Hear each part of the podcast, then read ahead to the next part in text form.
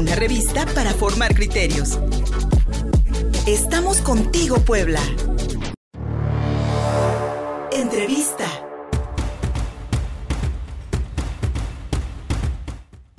Ya estamos contigo, Puebla.mx. Soy Luis Fernando Soto. Muchísimas gracias por recibirnos este lunes a través de tres cortes informativos que hemos preparado para todas y todas a través de nuestras redes sociales. Contigo Puebla Radio en Twitter, arroba Contigo Puebla, arroba Luis eh, perdón, Contigo Puebla Radio en Facebook, arroba Contigo Puebla, arroba Luis en Twitter, en, Instagram una cuenta con el mismo nombre, por supuesto en www.contigopuebla.mx, nuestro nuevo portal informativo. Búsquenos así como contigopuebla.mx. Y en contigopuebla.mx, en nuestra portada, hoy eh, destacamos las clases presenciales o el matadero, un reportaje de mi compañera Karen Santos, en el que revela que durante toda la pandemia 2.620 menores han resultado positivos a coronavirus en el estado de Puebla y Seguimos sumando.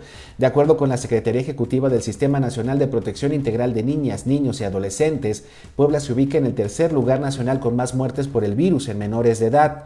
En un artículo de, la revista Gato Pardo, por ejemplo, se advierte que durante los primeros meses de la crisis sanitaria, el porcentaje de muertes entre personas de 40 años rondaba el 5% y en julio ya representaba el 15% de las defunciones. Hasta mediados de julio, solo el 42%, el 42 de la población ha recibido una vacuna contra COVID, pero esa dosis se concentraba en los mayores de 40 años. Además, en este sentido, eh, al toparse con eh, personas vacunadas que pueden responder mejor ante COVID-19, el virus se ha, demostrado, y de acuerdo con investigaciones también eh, publicadas en la prensa, el virus muta hacia versiones más fuertes para poder replicarse y, y llega de forma más virulenta a las personas que no se, ahí no se han inmunizado.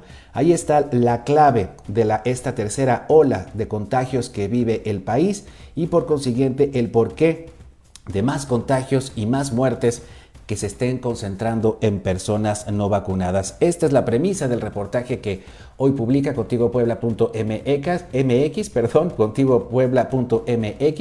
un reportaje de mi compañera Karen Santos, las clases presenciales o el matadero, que nos sirve de introducción para la entrevista que tenemos en este momento con Isolda Morán. Ella es dirigente de la Federación Nacional de Estudiantes Revolucionarios Rafael Ramírez, la FENER aquí en Puebla organización que insiste en que sin vacunas no hay regreso, específicamente tener al 70% de la población mexicana vacunada para entonces disminuir el riesgo de contagios para menores de edad. Isolda Morán, eh, hace unos días eh, hablamos también en, estos, en este espacio, en estos micrófonos de Contigo Puebla, sobre esta movilización que harían para el cierre de, eh, simbólico de algunas escuelas, casi 400, 400 en todo el país, para denunciar que la Secretaría de Educación y los gobiernos federal y estatal pues realmente deberían tener una estrategia mucho más planeada y sobre todo mucho más segura para los menores de edad en este regreso a clases presenciales. Isolda Morán, buenos días.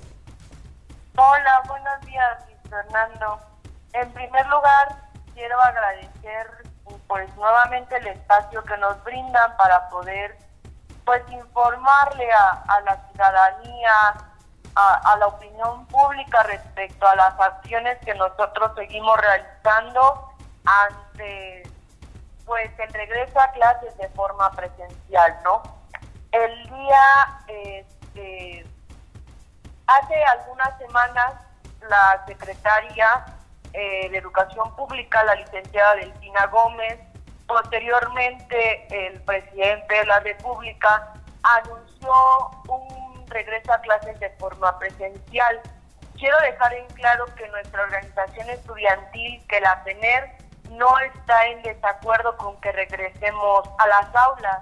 O sea, nosotros creemos que es sumamente importante ya que derivado del asunto de la pandemia ha habido un retroceso de forma importante en cuanto a materia educativa en nuestro país, ¿no? Eh, creemos que en nuestro país, bueno, estamos seguros que en nuestro país no existen las condiciones materiales para que pueda haber un regreso a clases de forma segura. Eh, se dice que para que pueda haber una inmunidad colectiva tiene que estar el 80% de la población vacunada, cosa que en nuestro país no ha pasado. Eh, el porcentaje de vacunación de toda la población todavía es muy bajo. Aunado a esto, aunque se ha empezado a vacunar a la población mayor de 18 años, lo cierto es que todavía es muy poca la población a la que se le vacuna. También tenemos que tomar en cuenta que en las escuelas muchas de ellas eh, ahora vandalizadas, fueron a robarles lo poco que se tenía. O sea, no existen las condiciones materiales para que pueda haber un regreso a clases de forma segura. Y nosotros como organización estudiantil hemos ido reiteradas veces a buscar al presidente de la República, Palacio Nacional. Hemos agotado todas las instancias, pues, eh, porque creemos que las consecuencias de este regreso a clases pueden ser de forma catastrófica, que el número de contagios va a aumentar de forma alarmante y en este sentido pues la salud de los niños, de los jóvenes que van a regresar a clases de forma presencial pues se va a ver se va a ver comprometida, ¿no? Se va a poner en riesgo. Entonces hemos nosotros como organización estudiantil agotado todas las instancias sobre que no estamos de acuerdo con el regreso a clases, ya que no existen las condiciones, no hay condiciones objetivas para que haya un regreso a clases de forma segura. No ha habido una respuesta por parte del presidente de la República ni de la secretaria de Educación. Eh, se han hecho de oídos sordos ante la petición que nosotros hemos realizado, pero creemos que pueden ser eh, que puede haber consecuencias pues muy, muy catastróficas para el país. Isolda Morán, líder de la Federación Nacional de Estudiantes Revolucionarios Rafael Ramírez, aquí en Puebla. Eh, esta, este llamado que han hecho los estudiantes, no ahorita, no hace unos meses, desde que inició la pandemia, hace un año, cuatro meses, cinco meses casi ya también, eh, lamentablemente, eh, como tú decías, lo que hemos visto pues es una cerrazón por partes especialmente de la SEP y del gobierno federal a esta demanda no solamente de Internet, sino también de eh, garantizar la, inoculación a la gran mayoría de la población para entonces no poner a los menores en riesgo.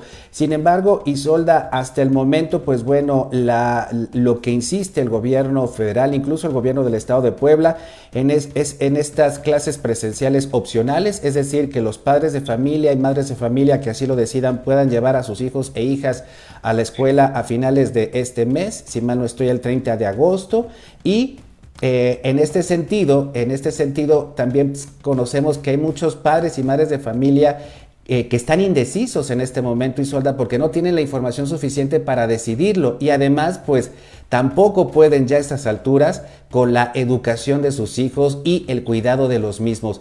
No se le da opción tampoco a los padres y a las madres de familia para que pues tomen la mejor decisión, Isolda. Últimas declaraciones que dio el presidente de la República en sus mañaneras, pues dijo quien quiera que mande a sus ¿no? Derivado, nosotros creemos pues de las manifestaciones que hemos realizado, del trabajo en redes sociales, bueno, de la denuncia en redes sociales, ¿no? Y en la última declaración que él hizo respecto a eso y después Gatel, pues dijeron que quien quisiera mandar a sus hijos a la escuela, ¿no? Pero lo cierto es que también es una situación pues yo creo que para las madres de familia, para los padres de familia, pues es una situación complicada.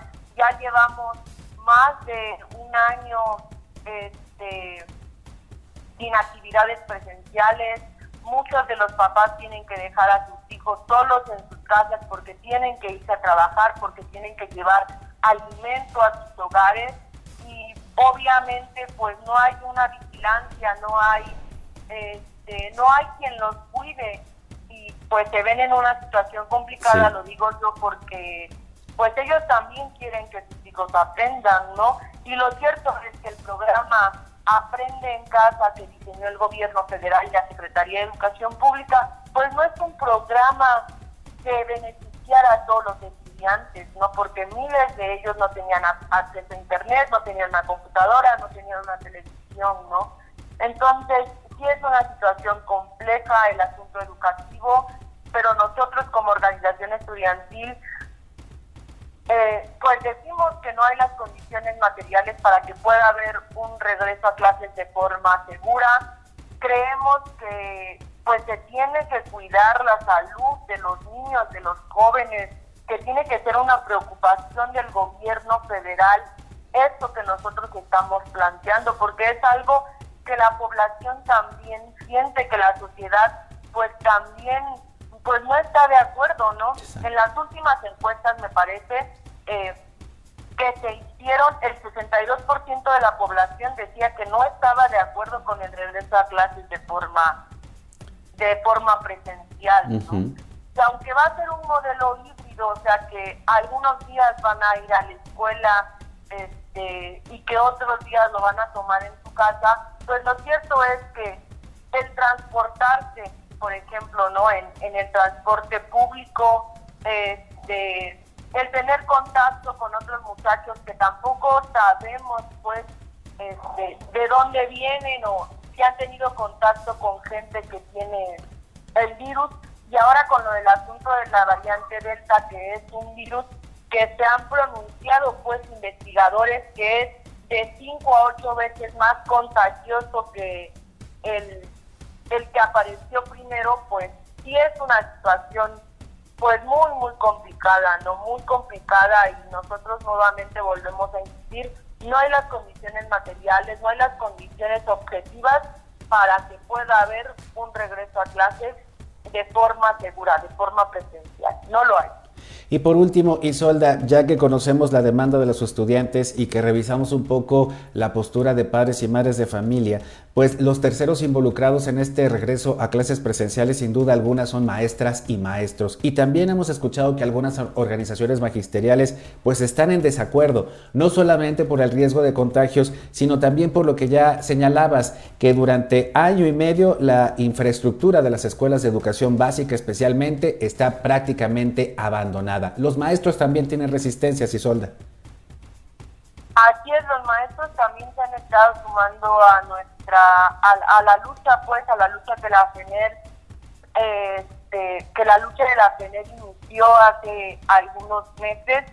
Eh, y creemos que eso es algo pues muy bueno, que es algo que también pues ayuda bastante, que los maestros se sumen con nosotros, que los maestros sean los primeros pues al ponerse al frente también de esta lucha que nosotros creemos que es pues muy este pues muy importante no creemos que también eh, la experiencia de otros países como en Francia en Estados Unidos en Singapur países en donde ya se vacunó a niños arriba de los 12 años, pues esa experiencia que se ha dado en otros países o eso que se ha hecho en otros países es algo que se puede hacer en, el, en nuestro país también, ¿no?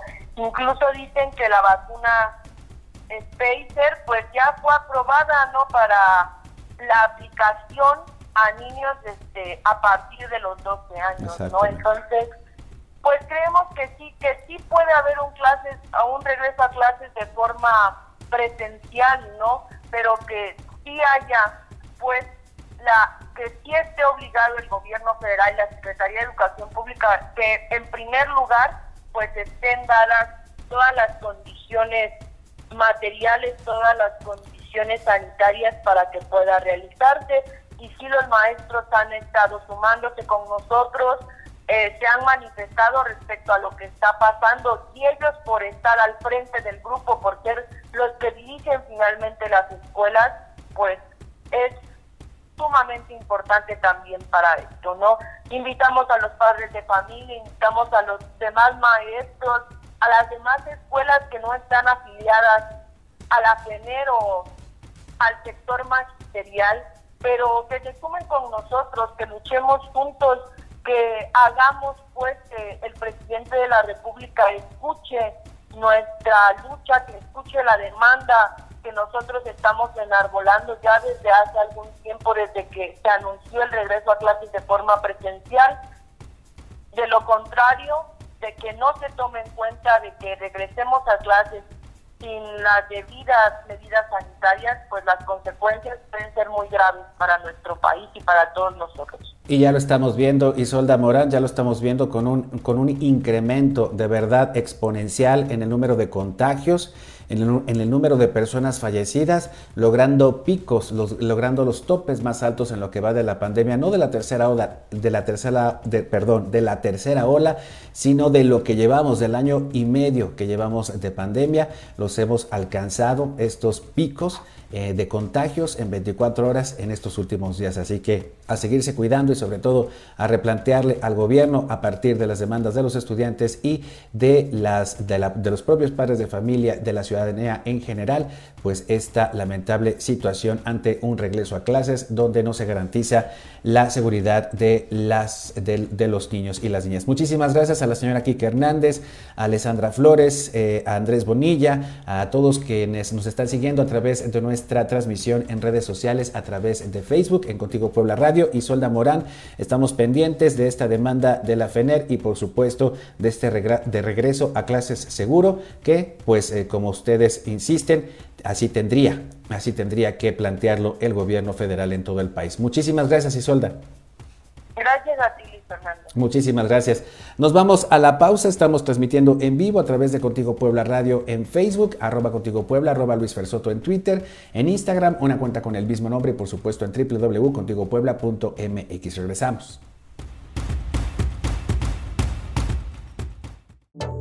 Síguenos en Facebook y en Twitter. Estamos contigo, Puebla.